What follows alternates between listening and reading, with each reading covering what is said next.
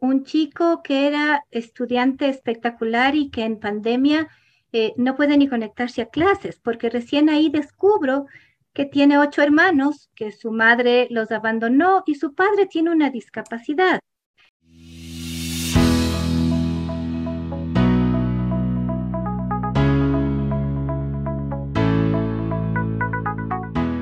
Hola con todos, bienvenidos a Hablemos de Salud Mental.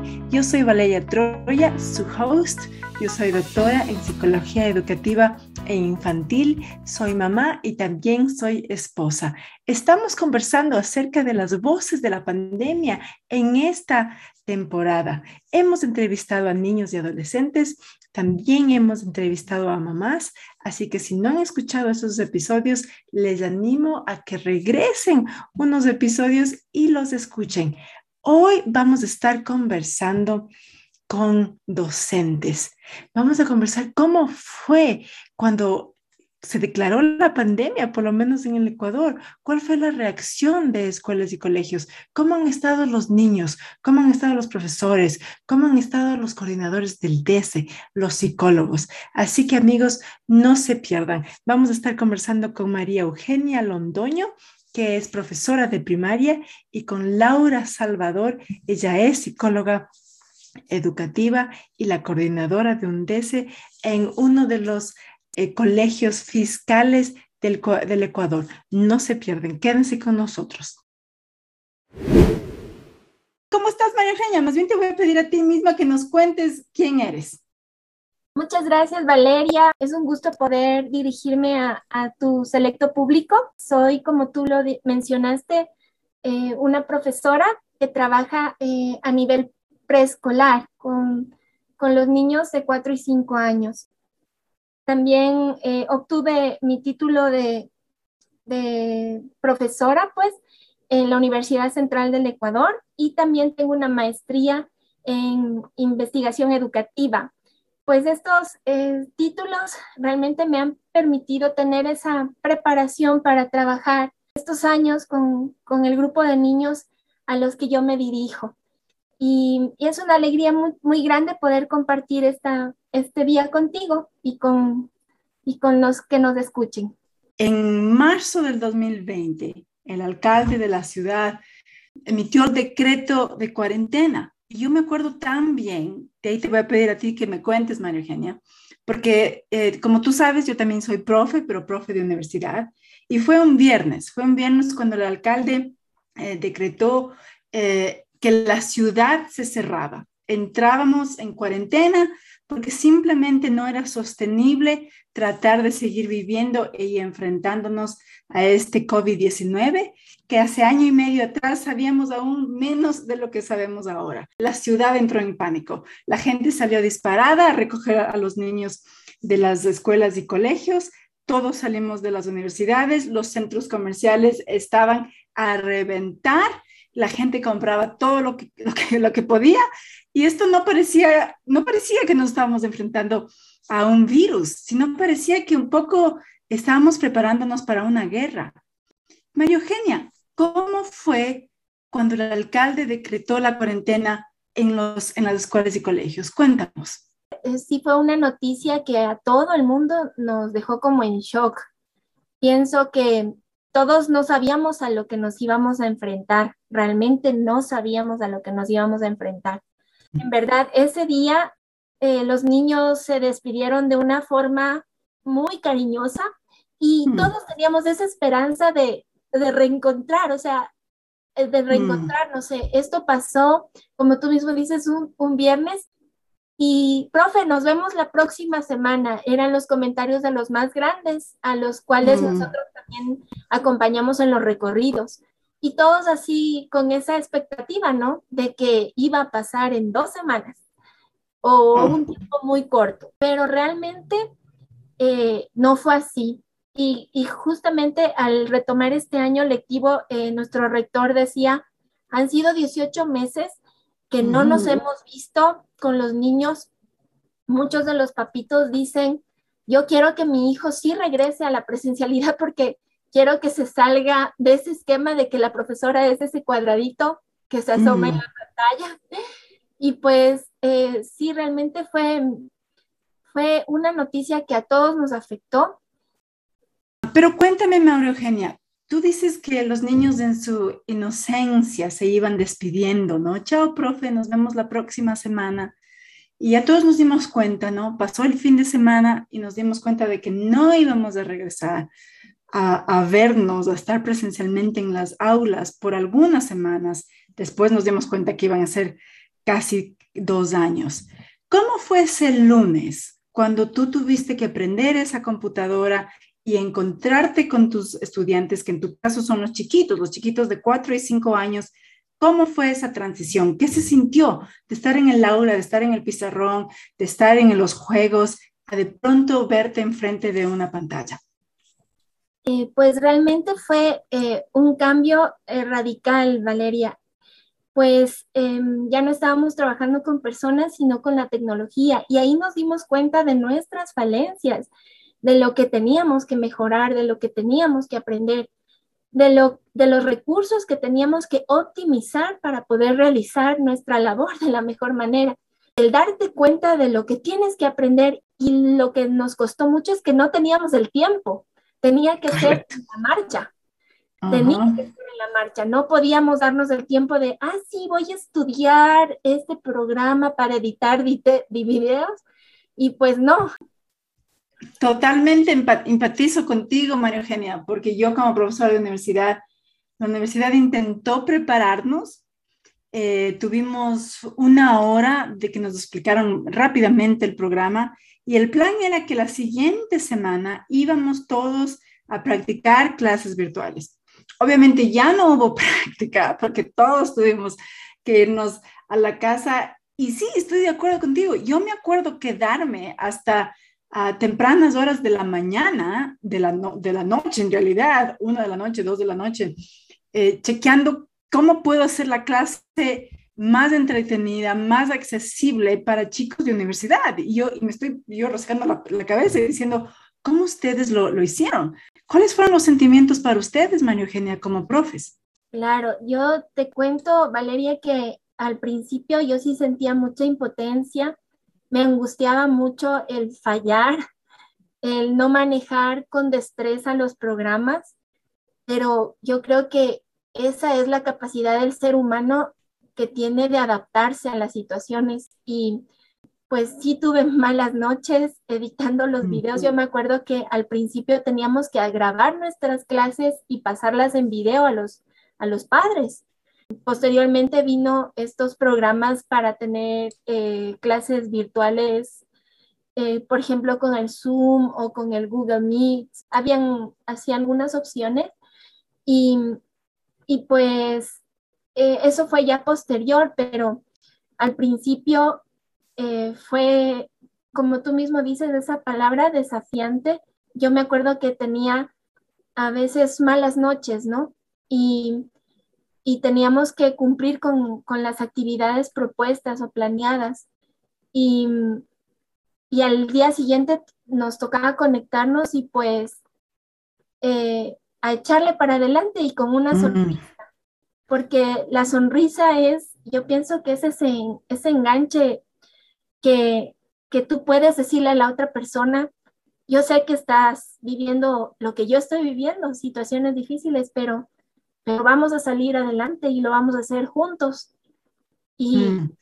y eso fue lo que a mí me realmente me fue un motor que me impulsó a, a salir adelante el rol va más allá, ¿no? El rol de docente no es solo el compartir información o conocimiento, en realidad independiente de la edad que tengan los estudiantes. Pero yo siempre he dicho, el rol de un docente está conectado a relacionarse con, con esas vidas más chiquitas, ¿no? Con los niños, con los adolescentes, con los adultos jóvenes.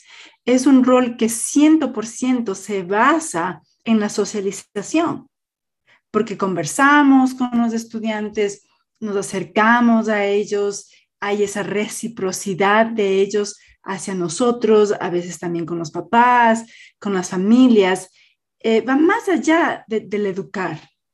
Cuéntame, ¿cómo, ¿cuál era la reacción de los niños? ¿Cuál era la reacción de los papás? Fue un tenernos paciencia y, y redescubrir que al otro lado de la pantalla había un ser humano que como integralidad que somos, ¿no?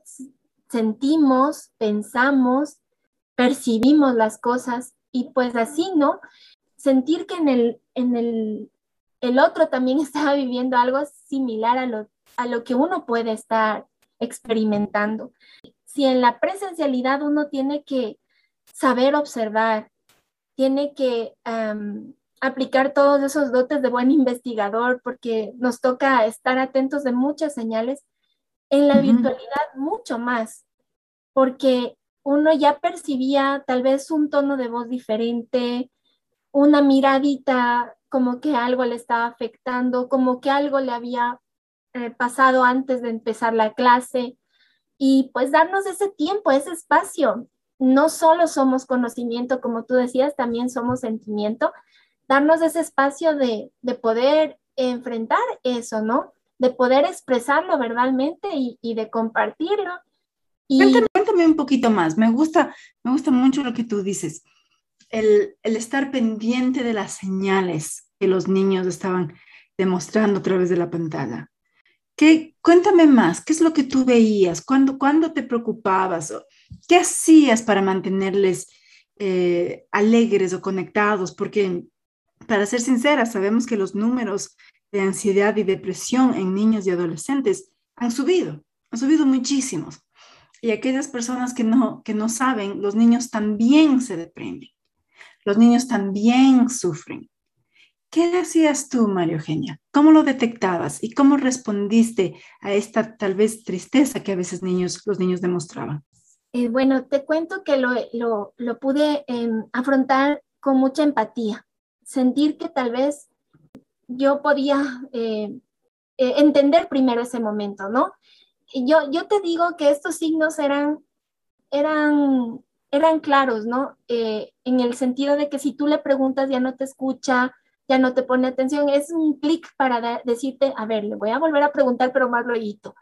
Y así, ¿no? Y ver las miraditas, como yo te digo, a veces los niños se ponían como ansiosos, sus manitos se las juntaban una contra la otra, o, o su, su toda su, su, expresión corporal, ¿no? Eh, por eso te digo, a pesar de, de estar separados por la pantalla, pues nos unía algo más. Es esa conexión que tienen los docentes, los maestros con los, con los estudiantes. Ahora cuéntame, creo que coincidimos en que la pandemia, la, la cuarentena, el COVID-19 ha transformado la manera en que hacemos las cosas. ¿Cómo dirías tú que la pandemia ha afectado a la educación? Considero que eh, sí va a haber una brecha, no sé si decirlo así, Valeria, en, el sentido de que eh, tal vez los procesos que no, no nos ha tocado como modificar un poquito, pero también identificar qué es lo más importante. Nos ha tocado priorizar contenidos y también nos ha tocado eh, escoger, ¿no? Y ver lo que vamos a enseñar. Entonces, en ese sentido, em, es, es, muy importante eh, eh, como caminar juntos a dónde queremos ir, ¿no? Pensar a dónde queremos ir, plantearnos esos objetivos y, y cumplirlos. Creo que sí, sí le ha afectado a la educación esta pandemia en, en muchos sentidos, sobre todo no solo, como te decía, no solo de contenido, sino también de este compartir diario y con sus familias.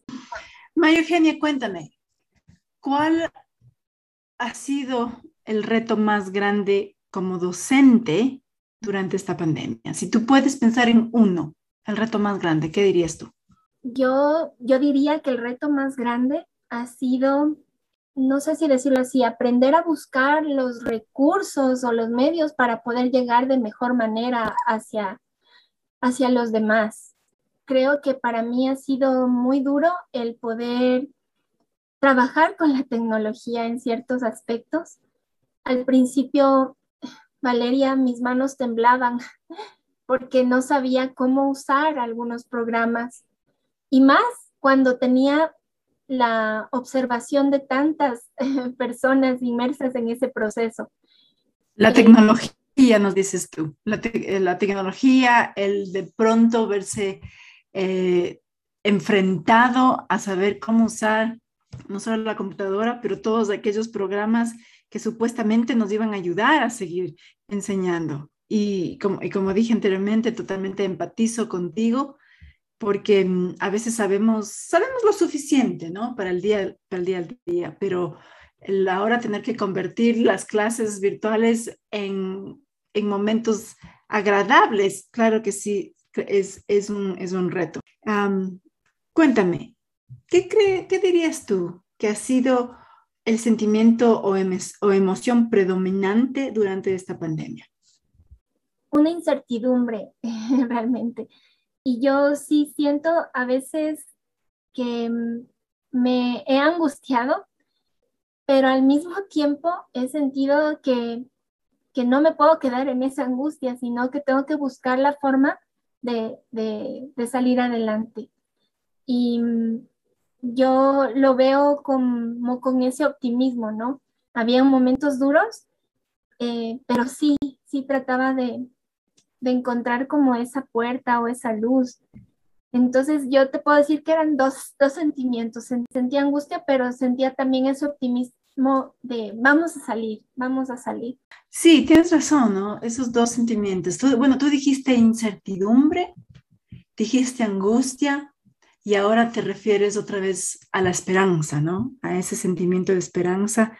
Vamos, sigamos adelante, esto no va a ser para siempre. Y eso me ayuda a mí a, preguntarte, María Eugenia, ¿ha habido algo positivo de toda esta locura? Yo sí creo que es ese aprendizaje. Todos los seres humanos nos podemos levantar. Yo me ponía a recapacitar y pensar en tantas, nuestra sociedad que ha vivido a lo largo de estos 2021 años, eh, guerras, crisis, enfermedades, y, nuestra familia, eh, mismo en miembros de nuestra familia que en algún momento pudieron haber experimentado una situación parecida y ver cómo se levantaron y cómo salieron adelante y, y verle a la humanidad así con ese, ese ñeque, yo pienso, mm. ese ñeque de, de sí, lo vamos, vamos a, vamos a lograr. María Eugenia, ¿de dónde ¿De dónde obtienes tú el positivismo, la resiliencia y como tú bien dices, esa capacidad de levantarse y salir adelante sin ah, subestimar lo duro de este tiempo? Cuéntame, ¿de dónde sale esa, esa fortaleza? Eso sale de, no sé, al abrir los ojos en la mañana, descubres de que el don de la vida se te presenta así como en charola de plata y, es esa vida que tal vez muchos otros ya no la tienen. Entonces, saber que tu mm. vida tiene un sentido, saber de que tu vida tiene un propósito para, para mí personalmente, para seguir eh, como encontrando ese, ese ese motor para, para seguir adelante, mis niños y niñas, ver su alegría es ese también ese motor y sentir de que mi vida tiene un propósito. Voy a dejar algo en alguien, eh, plasmado en alguien. Mm. Uno deja una huella en los demás siempre. Eso es verdad. Cada uno de nosotros eh, tenemos la capacidad de dejar dejar una huella, como dices tú, María Eugenia, especialmente los docentes. Regreso a esa idea de qué importante es la docencia, qué, qué especial es, qué, qué especial cuando uno se encuentra con un docente no solo inteligente, no solo conocedor, pero a un docente que le importan sus estudiantes, un docente que está pendiente del bienestar emocional, psíquico, físico de sus estudiantes. Esa persona que tú bien dices va a dejar ese impacto en esa vida. Y a veces es un impacto que dura décadas, porque yo creo que cuando, cuando dejamos la escuela, dejamos el colegio y ya nos volvemos adultos, pasan los años y cuando nos ponemos a pensar, a veces, no siempre, pero a veces uno puede regresar a ver y decir, cierto, cierto que esa profesora, ese profesor me enseñó esto, ese profesor hacía las cosas de esta manera, cuánto le agradezco, ¿no? María Eugenia, vamos a cerrar, te voy a pedir déjanos un mensaje para todos aquellos profesores que nos están escuchando y que estamos a punto, a días, por lo menos en el Ecuador, de tratar de regresar a clases, como tú bien has dicho, híbridas, semipresenciales. Estamos intentando retomar un poquito de normalidad, el pasar el mensaje a los estudiantes y a las familias de que sí podemos, regresemos, es lo que un poquito estamos tratando de hacer. ¿Cuál sería tu mensaje a esos profesores? Eh, es un mensaje de ánimo. Si hemos llegado hasta este momento, hasta este día de hoy, es porque nuestro, nuestra labor tiene que continuar. Eh, vamos a seguir eh, dando lo mejor de nosotros, que que guardemos la esperanza en nuestro corazón y sobre todo veamos con optimismo este regreso. Gracias, María Eugenia. Amigos oyentes, si ustedes no escucharon la entrevista que les hicimos a niños y adolescentes en el episodio anterior, yo quiero animarles, porque como les dije al inicio, estamos recogiendo las voces de esta pandemia. El episodio nueve entrevistamos a diferentes niños, diferentes adolescentes de diferentes edades y ellos nos contaron un poquito qué se sintió estar en cuarentena, qué ha sido, qué es el COVID-19, qué es el coronavirus, como les decimos alguna pregunta. Uh, yo quisiera uh, animarles, vayan, escuchen ese episodio, busquen en nuestra biblioteca de episodios, tenemos muchas cosas dentro de lo que es salud mental. Y yo quiero concluir uniéndome al mensaje de María Eugenia, ese mensaje de ánimo y esperanza, especialmente a los docentes que nos están escuchando. Sigan su labor, acuérdense, no es solo la enseñanza, no es solo lo académico, no es solo las letras, la, la labor de un docente. Ustedes, profes, tienen la capacidad, tienen el privilegio y diría yo la obligación de cuidar de la salud mental de la salud emocional de cada una de esas vidas que se presenta enfrente de ustedes cada año lectivo. Puede ser que muchos de ustedes, lo hemos dicho en varios episodios, puede ser que muchos de ustedes estén preocupados por esa brecha que decía María Eugenia, ¿no? Esa brecha de enseñanza, esa brecha de aprendizaje. Personalmente, como psicóloga, yo les puedo decir, la brecha al momento va a tener que esperar, porque la salud mental la salud emocional, el estado psíquico de sus estudiantes, el asegurarse que estos niños vienen y otra vez a acoplarse a un nuevo cambio, que vengan otra vez a ser felices, que estén listos para estudiar. Denle las oportunidades de conversar con ustedes, denle espacio para el juego, den oportunidades para salir, únanse a ese juego. Tal vez muchos niños a ustedes van a tener que enseñarles a jugar, porque no han tenido otros niños para jugar, porque no han estado afuera, porque no han tenido un espacio verde. Y eso va a ser más importante, porque si ustedes no se ocupan de esa salud mental, simplemente sus niños no estarán listos para aprender. María Eugenia Londoño, ha sido un placer conversar contigo. Te mando un abrazo y te deseo justamente ese ánimo, esa buena suerte para este nuevo año lectivo.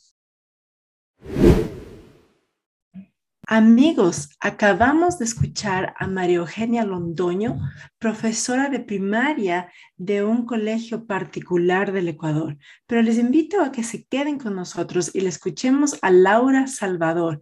Ella es la coordinadora del DESE de un colegio fiscal, es decir, público en el Ecuador. Eh, quiero contarles que el departamento del DESE son aquellos psicólogos que se preocupan del bienestar emocional y psicológico de los estudiantes. Pero escúchenle cómo ella, dentro de un colegio fiscal con más de 2.000 estudiantes, cómo ellos enfrentaron y siguen enfrentando la pandemia. Escuchémosle a Laura. Hola Laurita, qué gusto es tenerte en Hablemos de Salud Mental. ¿Cómo has estado? Hola Valeria, muy bien, muchas gracias. ¿Tú? También, también, un gusto, gusto, gusto de tenerte y un gusto de volver a estar con la audiencia. Muy bien, muchas gracias. yo no te quiero presentar, más bien te voy a pedir que tú nos cuentes quién eres, cuál ha sido tu trayectoria, qué estás haciendo al momento. Bueno, muchas gracias. Eh, a ver, les cuento, soy Laura Salvador, em, de vocación y de profesión, eh, soy psicóloga. Em, como dice Valeria, sí, la vida me ha dado un montón de, oportunidades y de desafíos y de bendiciones, creo yo, eh, de trabajar y de acompañar en muchos, en muchos espacios. Em, siempre, siempre he estado vinculada al tema de educación, mm, es, mi pasión, em, desde, desde el espacio psicológico. Yo creo que la educación puede cambiarnos la vida y creo que podemos cambiar el mundo a través de, la educación. Entonces, He trabajado en varios espacios educativos en el sistema privado, también en el sistema eh, público. Tal vez mucha, mucha experiencia en el tema de acompañar a niños, niñas y adolescentes que tienen alguna dificultad o alguna necesidad específica y sobre todo desde un enfoque de potenciar eh, lo que existe. Es verdad que podemos tener limitaciones, diferencias, sin embargo, eh, lo, que, lo que nos une, lo que tenemos en común es el potencial de hacer algo con lo que tenemos en la vida. Listo. Y ahorita eres coordinadora del, del DESE, de uno de los colegios públicos de la ciudad de Quito, en Ecuador, ¿no es cierto? Correcto, correcto. Es del Departamento de Consejería Estudiantil, em, que es la, instancia encargada del acompañamiento psicosocial de los estudiantes. Increíble. Y creo que sería interesante, ahorita que le digas a la audiencia uh, el número de estudiantes que tiene tu colegio, porque cuando tú dices acompañamiento social, tal vez uno se puede imaginar que están trabajando con unos 200 estudiantes a los cuales pueden acercarse, conversar, pero, pero tu número es mucho más. ¿Cuántos estudiantes tienen ustedes? Sí, actualmente tenemos en nómina, en, en el registro de nuestros estudiantes, tenemos 2.700. Somos un colegio que tiene desde octavo de básica hasta tercero de bachillerato. Entonces, claro, como tú dices, a ratos es así como una utopía el acompañamiento, ¿no? Entonces, em, desde el Departamento de Consejería Estudiantil tenemos un contacto directo, individualizado, em, personalizado con los estudiantes que presentan alguna necesidad educativa especial o que eh, buscan el, acompañamiento desde el departamento. Laurita, tú eres psicóloga, estás en el departamento del DS, hemos ya escuchado a una profesora, a una docente, pero creo que los, eh, los desafíos en la parte educativa fueron muy parecidos. Y tú me hablas de un trabajo tan humano, un trabajo que se basa en las relaciones humanas. Cuéntame, ¿cómo recibieron, cómo recibiste tú dos años atrás cuando nos cerraron las escuelas y colegios, apareció el COVID-19 y un poco se nos puso la vida patas arriba? Entonces, ya luego dices, mm, a ver, estamos encerrados, el riesgo es muy grave, tenemos que reacomodar la vida, tanto en la familia, que nos tocó empezar a convivir nuevamente 24 horas del día, eh, así como en educación, eh, que, es que ya no te tengo al lado. Entonces, los docentes, ya no, ya no tengo a mis chicos frente a mí o al lado mío.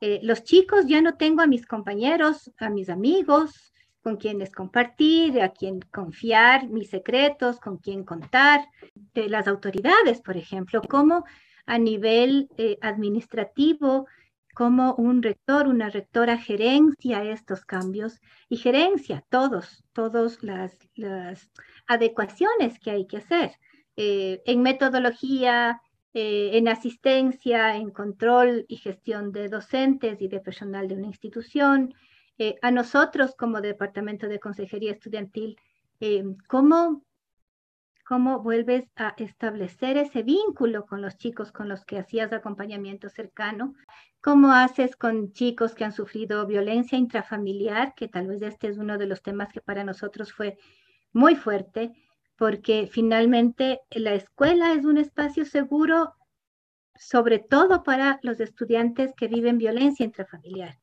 o situaciones de consumo, o situaciones de violencia sexual o de negligencia. Para nosotros fue este desafío de cómo vuelvo a establecer el vínculo, em, el desafío de la tecnología, ¿no? Y de los medios telemáticos, porque tal vez muchos usábamos el WhatsApp y el teléfono eh, para cosas muy puntuales y específicas. Y de repente el WhatsApp y el teléfono para nosotros se transformó en, desde una herramienta de rastreo hasta una herramienta terapéutica, o sea, es el medio por el que acompañas a familias, a estudiantes o a docentes.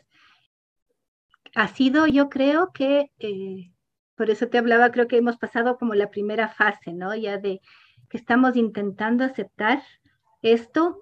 Em, nos hemos acomodado, hemos ajustado algunas cosas dentro de las posibilidades y ahora nos viene el nuevo desafío, porque se está planteando ya el retorno semipresencial, el retorno presencial. Em, sin embargo, no todas las instituciones tienen eh, la capacidad o, las opciones seguras para sostenerlo, ¿no? Entonces, ahí vamos a tener otra crisis vamos a tener otra, otra vez todas estas fases, ¿no? De incredulidad, de shock, de ira, de miedo, de tristeza. Eh, porque vamos a volver a perder el status quo que ya tenemos ahora. Y lo interesante que tú dices es, eh, estamos pasando la primera fase, cuando tal vez muchos de nosotros estamos diciendo, ay, creo que ya por fin estamos mirando la página y tú dices, no, no, no, no, esta es solo la primera fase de la crisis. y creo, creo que tienes razón, porque pasamos por el shock fue ese sacudón tan fuerte y ahora un poquito nos, nos, estamos acostumbrando a vivir dentro del sacudón, pero no quiere decir que hemos terminado la crisis todavía. Laurita, ¿cómo ha afectado la pandemia a la educación? A ver, creo que ha afectado, y creo que ahí es también estas palabras sabias que acabas de decir, hay shock, pero siempre hay esperanza. Y creo que ahí es donde tenemos que enfocarnos en la afectación a la educación. Creo que em, nos llevó a cuestionar em, qué estamos haciendo, cómo lo estamos haciendo y cuán útil es lo que estamos haciendo. El compartir con, docentes, por ejemplo, es bien interesante porque, claro, en algún momento en este primer shock, te podés podíamos decir, eh, yo como docente vengo a dar mi materia, no, me pidas que genere un vínculo más allá, no me pidas que eh, le pregunte al adolescente cómo está, cómo está su familia, cómo vive. Entonces, eh, en este contexto de, todo lo que nos ha tocado vivir, entender, sobre todo, eh, creo que en todos los ámbitos, mm, en este punto tal vez yo lo enfoco en el sistema fiscal donde yo trabajo actualmente y donde mi población es población que tiene Em, unas necesidades eh, económicas eh, y educacionales muy, muy, eh, yo digo que son muy, ellos tienen unas expectativas muy altas, ven la educación como, como el futuro, como el puente a, mejor, a un mejor futuro. Mm. Em, y a ratos, los, los adultos de las instituciones educativas, em, claro, no queremos tal vez encontrarnos con un chico que era estudiante espectacular y que en pandemia eh, no puede ni conectarse a clases, porque recién ahí descubro que tiene ocho hermanos, que su madre los abandonó y su padre tiene una discapacidad. Entonces, mm. eh, el conectar, el que los docentes, los psicólogos hayamos entrado en esta parte humana, que no es solamente el dar una materia, me mueve el mundo también a mí, porque entonces mm. empiezo eh, a cuestionar cuál es mi, cuál es mi público al que llego. ¿sí? Eh, no, es, no es un alumno sentado en la segunda banca de la derecha, es un ser humano que era un estudiante espectacular porque metía toda su capacidad para salir adelante y para sostener a su familia. Entonces, el confrontarte con lo humano y validar lo que muchas familias hacen para salir adelante. Eh, también creo que es de este tema de que debemos, debemos insistir en que la educación es a lo humano y que eh, las materias y que la especialidad de, cada carga horaria o de cada materia específicamente tiene que estar encaminada a eso, a hacernos mejores humanos, que generemos una mejor sociedad. Quiero quedarme con lo que dijiste, que la educación siempre ha sido eh, y siempre será acerca del ser humano. A veces cuando yo converso con profesores o a veces cuando converso con directivos y les digo, si nos ponemos la mano en el corazón, la razón por la que los niños y adolescentes vienen a las escuelas y colegios no es para aprender ni las matemáticas, ni la lectura, ni la escritura, nada de lo académico. Eso es de pasadita, en realidad. Pero la razón por la que los niños y adolescentes vienen a las escuelas y los colegios es que porque pueden relacionarse con otros seres humanos, porque están con sus amigos, porque están con sus profesores, porque pueden contarse chistes o chismes, o porque pueden compartir un sándwich. Es el ser seres humanos. Sí, y, sí, y, de pasadita aprenden, ¿no? en realidad, sí les toca, les toca, porque están enfrente de un, de un, de un profesor. Pero a veces, ¿cómo nos cuesta como adultos? Sí. Nos, hemos, nos hemos olvidado, como dices Laurita, ¿no es cierto? Que la educación y el docente, por sobre todo, está enseñando a otros seres humanos, está enseñando a ser una persona, un ciudadano que le importan los otros, que, que ojalá tiene buenas costumbres, un corazón bueno. Sí, y, además yo creo que eh, asimismo la experiencia en, en, colegio, en este colegio, en otros colegios, es que si un docente está amando lo que hace, en ese vínculo, enamora a los estudiantes incluso de su propia materia y todo se vuelve más fácil. Las personas que estamos en educación somos un ejemplo y por eso yo creo que es la profesión más exigente que puede exigir, que puede existir, ¿sí? Porque nos exige un montón a nosotros mismos. Y a la vez creo que es la profesión que más eh, recompensas te da. Y lo que tú dices, Laurita, sabes que es tan importante de compartir esto con todos los ministros de educación, porque es la profesión que debería, es una de las profesiones que debería ser mejor reconocida y mejor pagada, porque les estamos confiando a nuestros hijos, a las siguientes generaciones, a estos adultos que ojalá tengan las habilidades para ir formando estos nuevos, estos seres humanos, ¿no?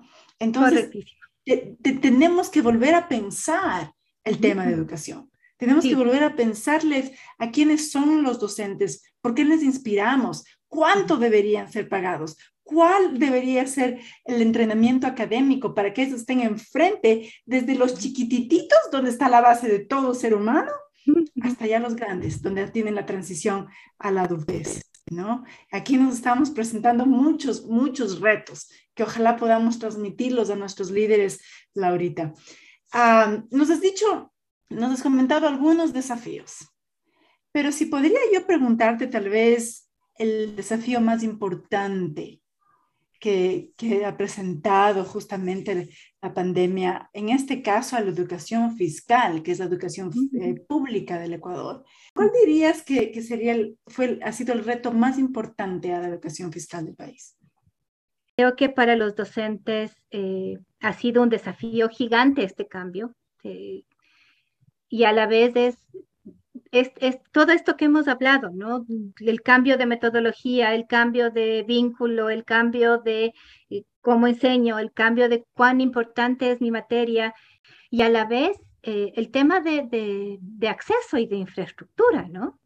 O sea, mm, si yo tengo en este contexto, si antes tenía 2.100, 2.200 estudiantes y este año tengo 2.700, implica que muchas familias del sistema privado han elegido el sistema fiscal por la crisis que ha implicado. Y eso implica para nosotros el desafío de hacer mejor la educación pública. ¿Cómo a lo mejor eh, logro ampliar la oferta de la educación pública para no tener 50 estudiantes por aula, sino tener 20, 25? Si ahora tengo tanto cambio, ¿cómo logro un cambio en el presupuesto? Ya sé que estoy hablando más allá de donde, donde podría o debería, pero ¿cómo logramos tener un presupuesto mayor en la educación pública para que no tengamos aulas eh, de 50 estudiantes em, o, instituciones de 3.000 con 6 baños o 6 lavabos? ¿sí?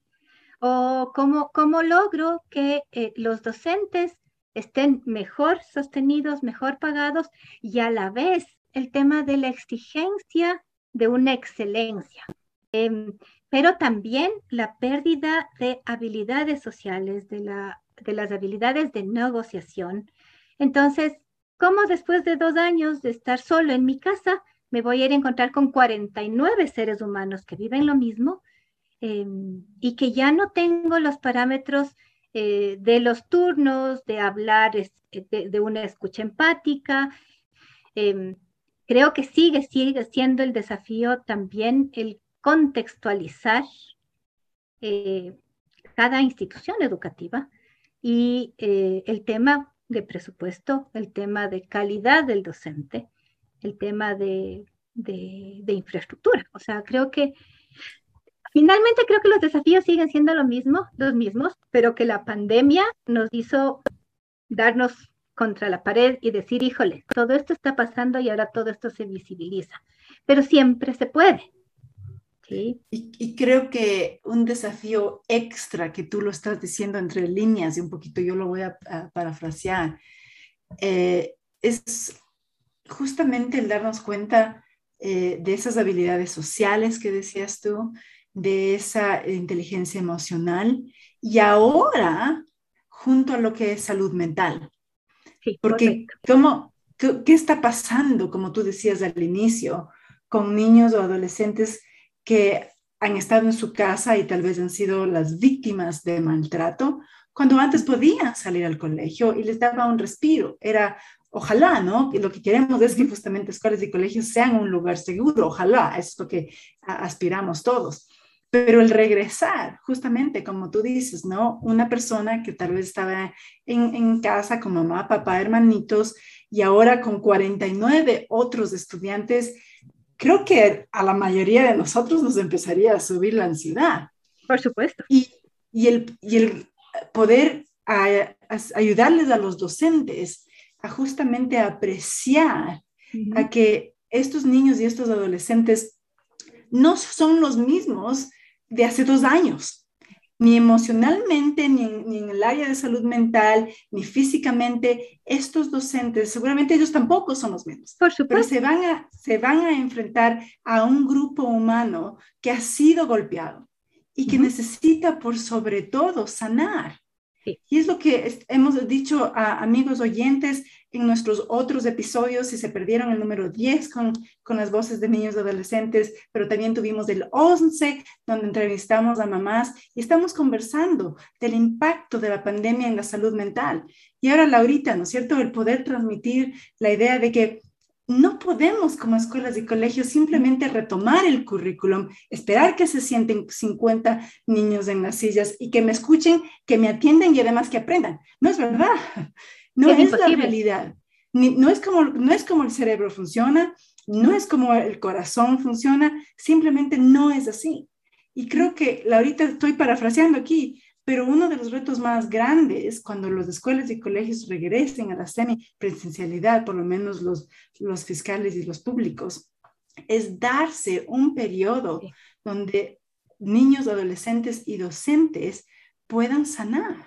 Sí, totalmente. Para, para que justamente esos cerebros estén listos para aprender, para que estos niños otra vez se motiven con la emoción de, del descubrir las materias, porque si no, no lo van a hacer. Y ahí es cuando corremos el, el riesgo de que toda una generación empiece a tener estos efectos de trauma, de tristeza, de ansiedad, enfermedades mentales, etcétera. Creo que, creo que ese, creo yo, ese es el reto más grande.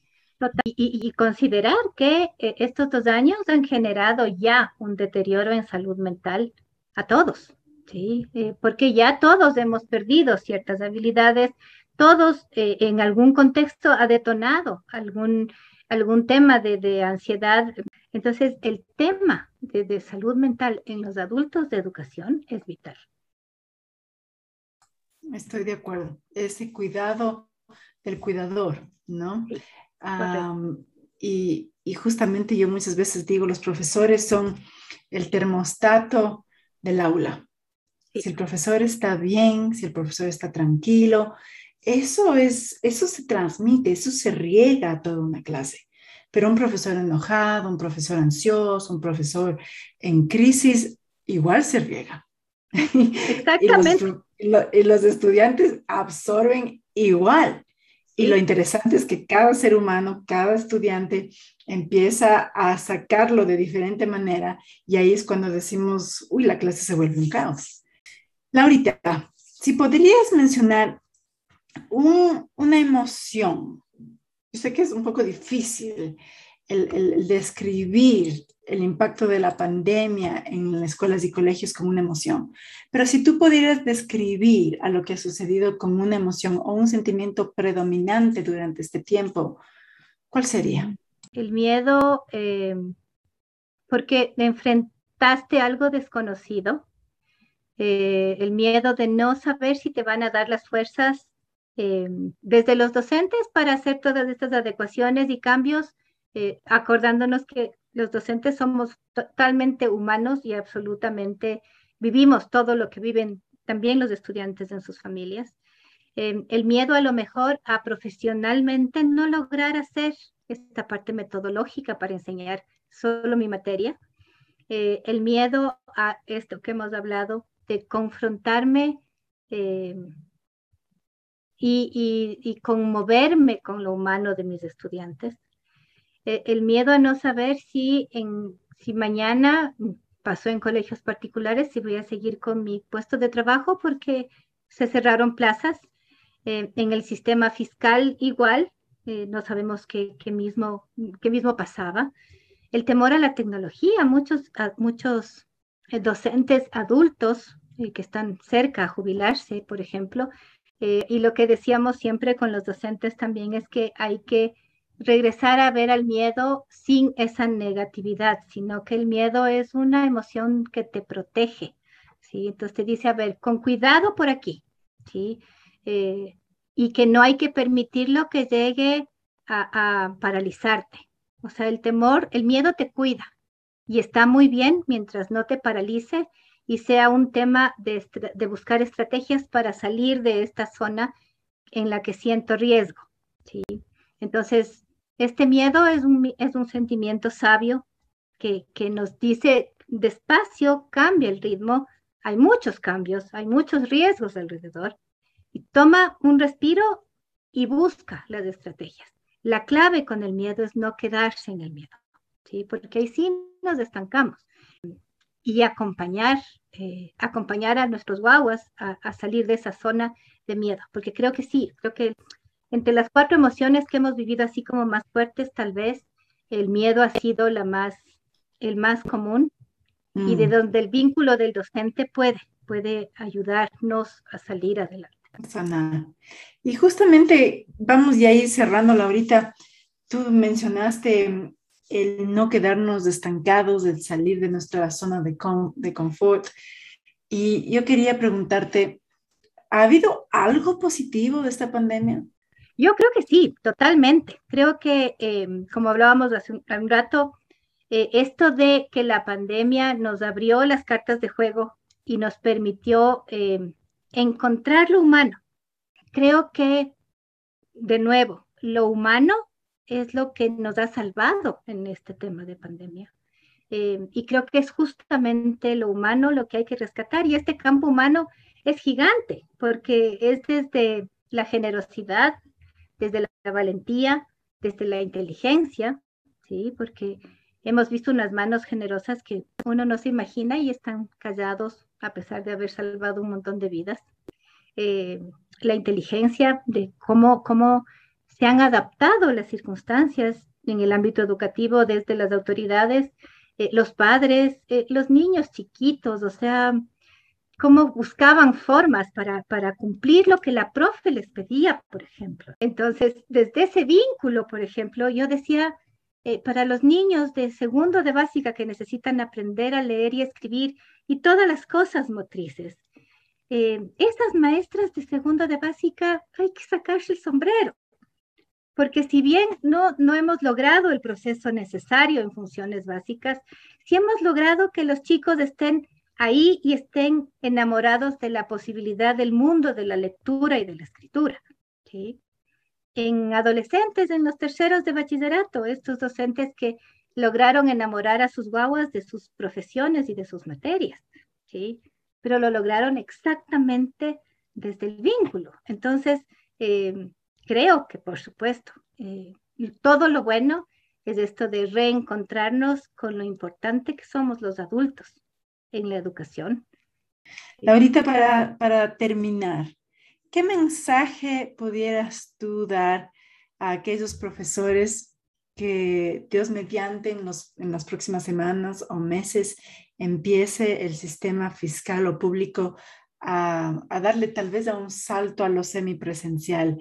¿Qué mensaje les darías tú a esos adultos para que justamente continúen uh, inspirando enamorando, con, conectándose con los estudiantes, niños y adolescentes, para que no muera el deseo de estudiar, para que podamos seguirles motivando, porque el, porque el estudio, como dices tú, la lectura, las matemáticas, es un mundo exquisito, pero vemos que un poco se ha perdido en esta pandemia por, porque no les hemos podido enseñar, porque hemos tenido mucho miedo, porque ha sido duro, porque ha sido triste, etcétera?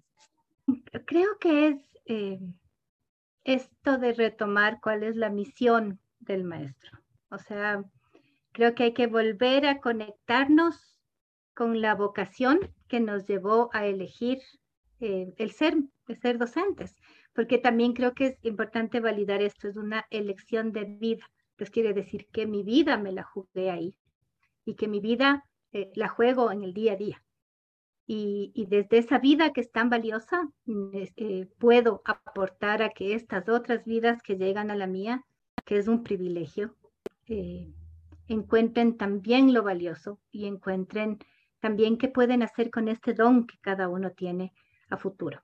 Justamente es retomar la misión, la ética y soñar esto, ¿no? Finalmente, a lo mejor no vemos el fruto, pero podemos tener la certeza de que la semilla sembrada dará, dará los mejores, que ojalá esa cosecha sea excelente, porque es la excelencia lo que se puso. Correcto.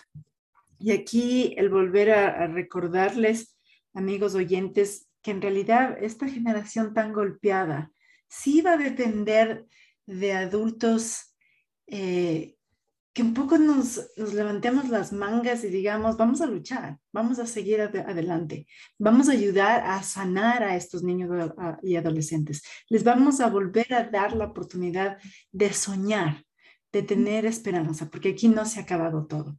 Laurita, es un gusto tenerte con nosotros. Yo te mando un abrazo y te agradezco mucho. Que pases bien.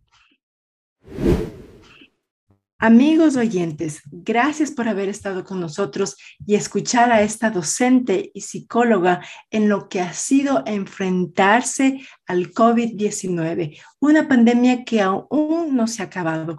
Aún estamos preguntándonos cómo podemos reinventarnos como profesores, cómo podemos ayudar a los estudiantes, cuidar de ellos y también de sus familias. Si es que a ustedes les gustó lo que acabaron de escuchar, por favor, denos cinco estrellas en el Apple Podcast para que otras personas también nos escuchen y nos puedan uh, encontrar. También les quiero invitar a que nos escriban, a que nos den sus comentarios, que nos cuenten sus testimonios. Nos pueden escribir a saludmental.usfq .edu.es. También se pueden conectar por el Instagram, que es la cuenta también de salud mental USFQ, o nos pueden llamar o escribir al número 098 043 5484. Acuérdense que si están fuera del Ecuador van a necesitar un más 593. De mi parte, les deseo lo mejor y les mando un abrazo.